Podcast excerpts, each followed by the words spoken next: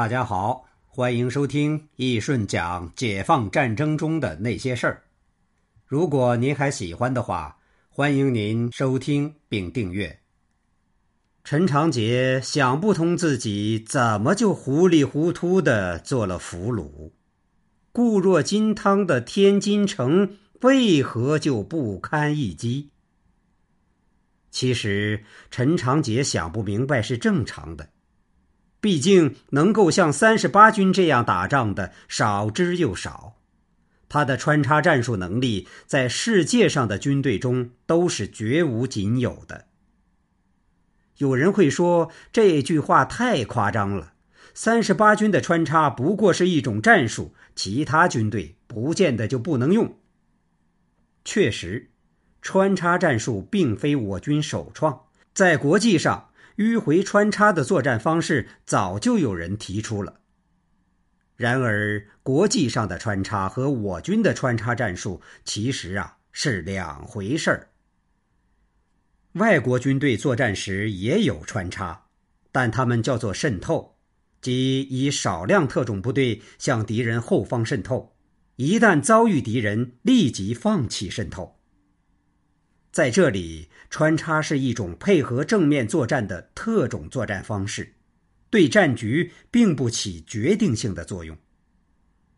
然而，以三十八军为代表的解放军穿插战术不同，我军分为软穿插和硬穿插，前者和外国的渗透作战类似，但后者要求穿插部队即使遭遇了敌人，也要从敌人中穿过去。实现分割敌人的作战目标，对战局往往起着关键作用。而且，我军的穿插战术执行既有秀水河子和天津战役中小股部队的穿插，也有后来朝鲜战场上三所里上万人的大穿插。执行穿插战术的部队要具有敢于牺牲、不怕艰苦的战斗精神。比如三十八军在攻打天津时的穿插部队，他们远离大部队，像孤胆英雄一样插进敌人的心脏腹地中，周围全部都是敌人。在这样的情况下，穿插的部队还要找准目标，完成任务，其难度可想而知。东野歼灭廖耀湘兵团的战斗中。林帅的那句“就找廖耀湘”，就是对东野将士的信任。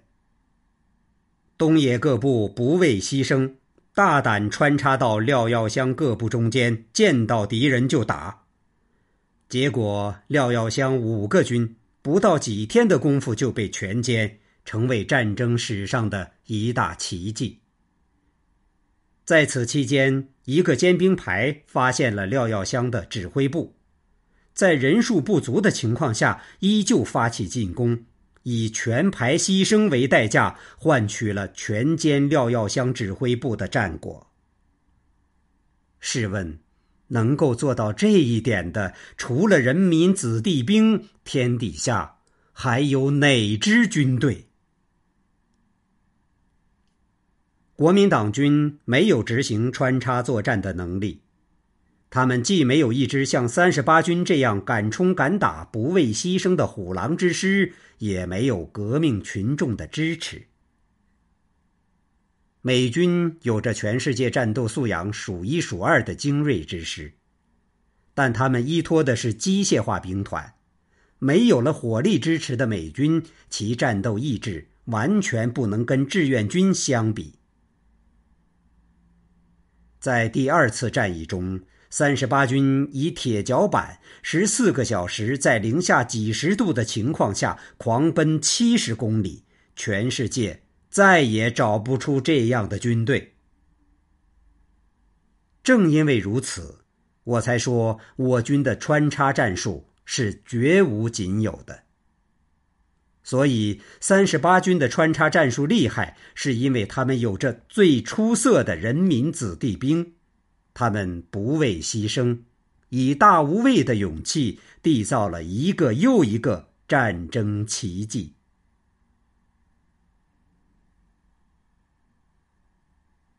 好，这一集我们就先讲到这儿，下一集我们接着讲。